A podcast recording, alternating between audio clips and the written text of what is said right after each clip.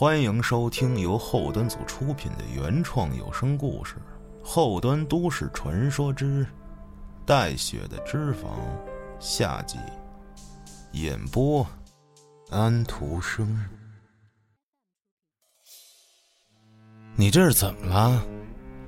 我这时候退出去也不是事儿，只能硬着头皮问了一句。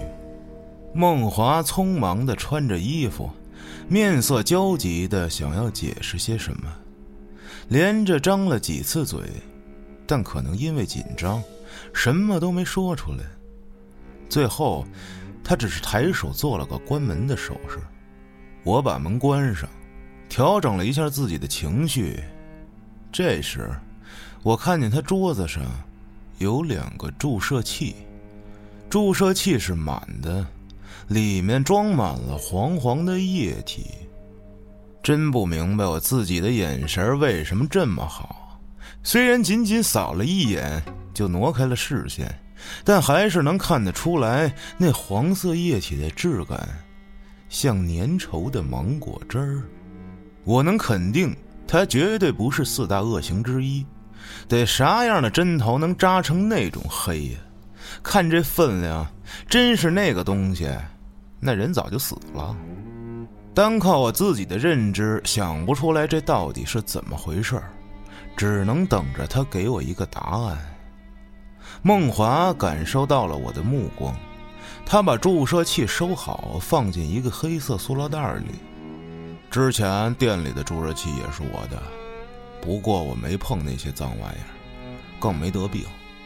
他有些不好意思的笑了几下，呃。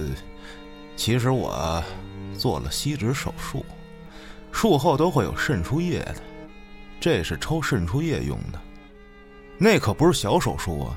你怎么不住院啊？虽然现在的医疗很发达，吸脂手术从技术层面来说也已经很成熟，只要医生经验丰富且术前术后卫生护理做好，可以说就是安全的。但那真不是个小手术。并不是广告里说的那种微创。有些人觉得脂肪这东西又不是内脏，而且连朋友圈里那些美容院就职的朋友也总会发一些视频。那句“今天做手术，明天就上班”的口头语儿，几乎应用在任何美容项目上。这种种信息都给人一种错觉，让人觉得。这还真就是一夜变美的简单手术，好像只要切开一个小口，脂肪就能像挤酸奶一样挤出来。它是皮肤表层只开了一个一厘米左右的小口，没错，可皮肤下面是你有多大面积就有多大创伤的。梦华盯着自己的手，他的手上有一些黄色的东西，像是……那注射器里面的液体，我也想住院，不是请不下来假吗？这人要是胖啊，看书就跟看菜单似的，请假也跟偷懒似的。店长说最近店里忙，我要是请假了就别来了。你说我都干了这么多年了，因为这个被开除了，多亏呀！孟华断断续续的跟我叙述了事情的原委，其实就是孟华朋友圈里的一个人挂着别人的美容院做兼职，就是发广告介绍客户给抽成的那种。我也看过那类广告，但没当回事儿。看的多了之后就直接屏蔽。可孟华却心动的不行，在犹豫了几天后，他还是去了那家美容院。面诊医生在孟华身上圈圈画画十几个部位，说这些都需要做细致，缴费之后就可以预约手术时间了。做完手术以后就瘦了。我那个时候脑子里只记得一句话，就是做完手术以后就瘦了。问题是咱们店长这里也请不下假，我就没时间去。人家美容院很贴心，说那就等我下班以后再做。他们可以等，我一狠心就把钱交了。手术时间定在晚上十点，手术过程我是全麻的，所以具体操作流程我并不知道。只知道医生是男的，三个护士也是男的，这也好理解。手术中需要翻身，女护士弄不动我。等我醒来的时候，已经是后半夜了，只有一个护士模样的女孩守着自己。此时，我全身都穿着特别紧的塑形衣，面前的桌子上摆放着五个大大的玻璃罐子。里面装满了抽出来的黄色脂肪，你知道吗？我当时就哭出来了。我不知道自己在哭什么，其实也挺丢人的。人家小护士看我的表情就觉得我很好笑。我躺到天亮就直接来上班了。其实那天并不怎么疼，但也不舒服，而且还有些晕乎乎的，感觉特别累。应该是麻药的劲儿还没过吧。下班回家脱衣服的时候，我才发现，塑身衣里面还垫着大片尿不湿一样的垫子，垫子里边是十几个方形的纱布，盖着那些锡纸的小刀口，哪有什么微创？我全身都是黑的，比现在还吓人呢。第二天早上，我睡醒刚想动。浑身上下就传来剧烈的疼痛，我的天，太他妈疼了，是完全想象不到的那种全身剧痛。我躺在床上，几乎动不了，给店长打电话想请假，却被骂了一顿。没辙呀，强撑着起来，我都不知道自己是怎么到餐厅的。他们给的那个塑身衣太紧了，再加上全身的剧痛，一个人根本穿不上。我只能穿着普通的衣服。最麻烦的是，吸脂之后应该会有渗出液沿着表皮刀口流出来，可我手术时在表皮的创口已经长好了，身体里却还有大量的渗出液流不出来。过了几天。身体虽然是不怎么疼了，可我每天躺在床上，就能感觉到自己腰里边有东西在流动，就在我的皮肤和肉之间，这个感觉特别奇怪。有时候我故意去挤压这些渗出液，会有胀胀的痛感。我自己想了一个办法，试着用注射器扎进去。既然是液体，总是能吸出来的吧？没想到还真成，果然能吸出来好多。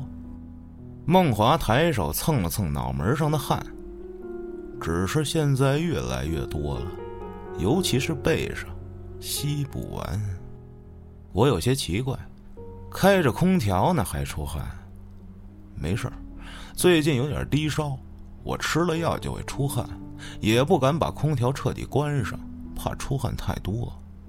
说完，他低下头，嘟囔了一句：“这就是胖子的纠结吧？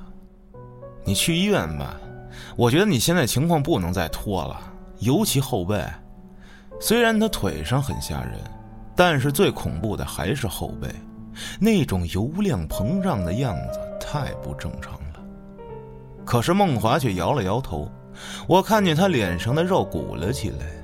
应该是笑了一下，他低声说：“好像有点晚了。”我没听明白他什么意思。什么就晚了？他并没有回答我，我只能隐约的听到他嘴里一直嘟嘟囔囔的重复着一句话：“我是真羡慕你们这些有毅力的人。”我回到家之后想了好久，还是有点担心，就给梦华打电话。可是他不接，我之后也再没去过那家店了，甚至连那个姑娘，我都慢慢的淡了心思。两个月后的某个夜里，我睡着睡着觉，不知道为什么就醒了，睁不开眼睛也动不了，可就是能感觉到有人从外面走进客厅，又从客厅走进我房间，最后站在了我的床边。我使劲想动一下，睁开眼，哪怕是发出一个声音也好，可很遗憾，我什么都做不了。面前这个人就贴床边站着，那种躺着被人俯视的感觉太不好了。片刻，他毫无征兆的冲我弯下了腰，一个清脆的声音从客厅传来，那是我家门把手上挂着的一个布农铃，还是很多年以前家里人去丽江玩的时候买的，青铜的。具体含义是辟邪还是招财，我也忘了。这种铜铃的形状很像一只小型的钟，外壁非常厚实，里面有十字形的铜片，铜片下面垫着一个画着图案的木牌。平时靠着风吹动木牌，连带着铜片撞到外壁发出声音。后来我嫌木头片不好看，就扯掉了，只剩下里面的十字铜片。这样的缺点是风吹就没声了，但是大力的晃动还是能让铜片碰到外壁，那声音也很好听。于是，我干脆把它挂在门把手上，这样每次开门关门都会有清脆好听的声音。然而今天，随着这声铃响，我鼻子里闻到了一股淡淡的消毒水味道。这时。我感觉自己能动了，眼睛也睁开了。睁开眼的下一秒，我就后悔了。眼前贴着我鼻子尖儿的，就是梦华那张脸。我看到梦华脸上渗出的汗珠一点点从小变大，大到马上就要脱离皮肤的控制，落到我的脸上。他冲着我憨憨一笑。我可真羡慕你们有毅力的人啊！我机灵一下子就醒了过来，一身的冷汗。外面天色还是漆黑，幸好只是个梦。我觉得有些口渴，于是起身去客厅喝了杯水。刚刚放下杯子，又听见“啊叮铃铃”那么一声。我一看大门。那只布农铃掉在了地上，而且是刚刚掉的。我走到跟前捡起来一看，铃铛挂绳断了。可这个绳子是牛皮的，想拽断都需要使些力气。我看到牛皮绳的断口参差不齐的露出一丝丝断裂的细毛，这明显是拽断的。可我家只有我一个人啊。想到这儿，我感觉到一阵凉意，脑海中不知为何浮现出了梦华那黑紫色的双腿以及肿胀的后腰。此时此刻，我只想缩回我的被子里，可刚一转身，迎面撞上一个人。在撞到的那一刻，我能感觉到自己的身体和对方突出的黑色肚皮重叠了。我鼻尖贴着他的脸，那张脸满是汗珠，还是梦华。他对着我憨憨一笑，这次的笑却带着苦涩。他说：“我是真羡慕你们有毅力的人。”说完，他伸出手。手上是黄色混合着血丝的浓稠液体，比我在注射器里面见到的那个还要浓稠的多，也恶心的多。你他妈还没完啊！骂完，我闭上双眼，伸手使劲一推，却把自己推醒了。原来刚才一直是在做梦啊！这时，我看到窗帘的缝隙中射进了阳光。天亮了，我扭头看了眼挂钟，八点多了。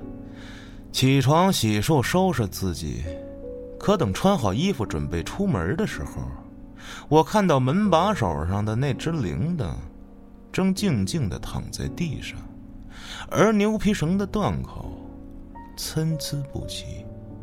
我全身的汗毛都立起来了，爆了个粗口以后，开门就冲了出去。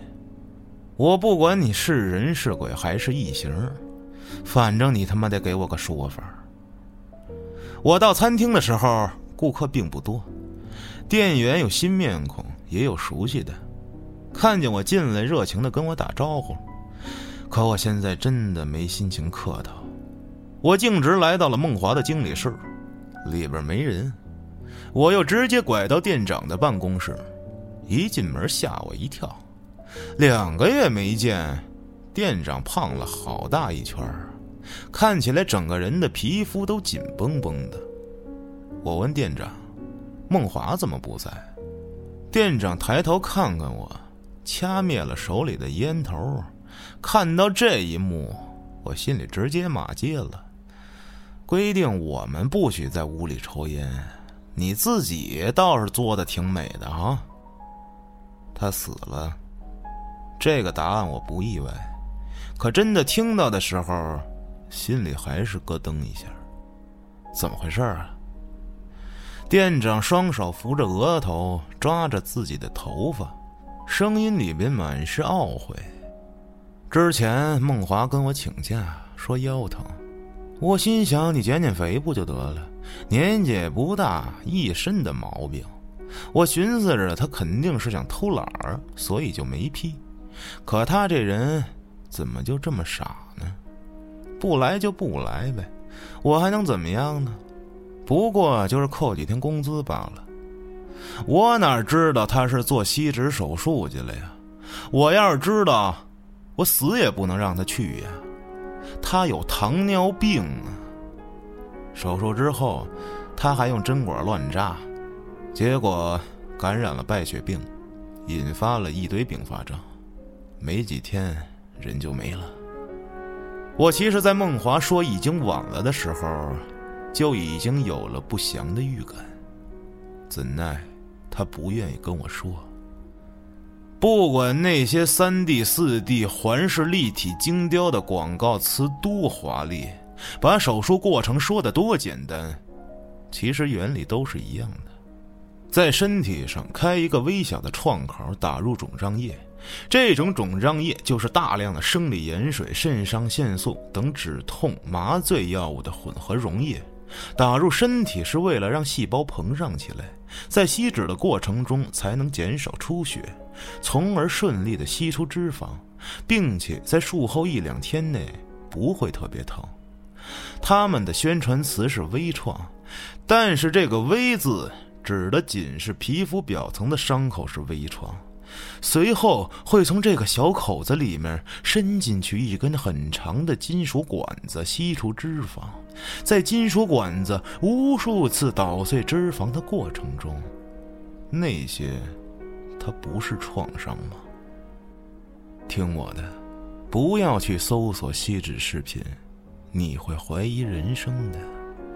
像梦华这种情况，他全身的皮肤里大部分都被捣烂了，那黑紫色的腿是淤血透过皮肤渗出来的颜色。负责任点的医院以及医生会告诉顾客，一次最多做四个部位。并且详细嘱咐术后应该如何护理，还要穿紧身衣，让皮肤和里面已经分离开的机体更好的贴合，这样可以康复的更快。而一些无良商家则会充分满足顾客急切的心情，你想做多少，我给你做多少。但在术前协议里，他们又会完美的为自己撇清责任。术后会有渗出液。这本身也是正常现象，但正常现象渗出液会沿着当初的创口流出，就算真的囤积在身体里，也应该由专业的护士在符合一定卫生标准的前提下用注射器吸出，而不是在那个狭小的办公室里自己瞎扎呀。况且，梦华本身就有糖尿病，伤口不容易康复，再加上他还没穿塑身衣。所以，他的渗出液比普通吸脂手术的还多。我后来找到了那家美容院，可人家有医疗机构执业许可证，医生也都是有实施医疗美容项目资格的，并不算非法行医。但他们犯了个致命的错误，就是没有为梦华做详细的术前检查，否则，他可能就不会死。希望梦华的家人。可以为他讨回个说法其实吸脂手术并非不会反弹，吸走的是脂肪的数量没错，可脂肪颗粒本身的体积却可以无限增大。如果管不住自己的嘴巴，这手术做不做的没什么意义。后来我路过那家餐厅，透过外边玻璃看见过那个店长，他已经快胖成两个梦华了。他在柜台里边翻阅着账本，那模样 就像在点菜。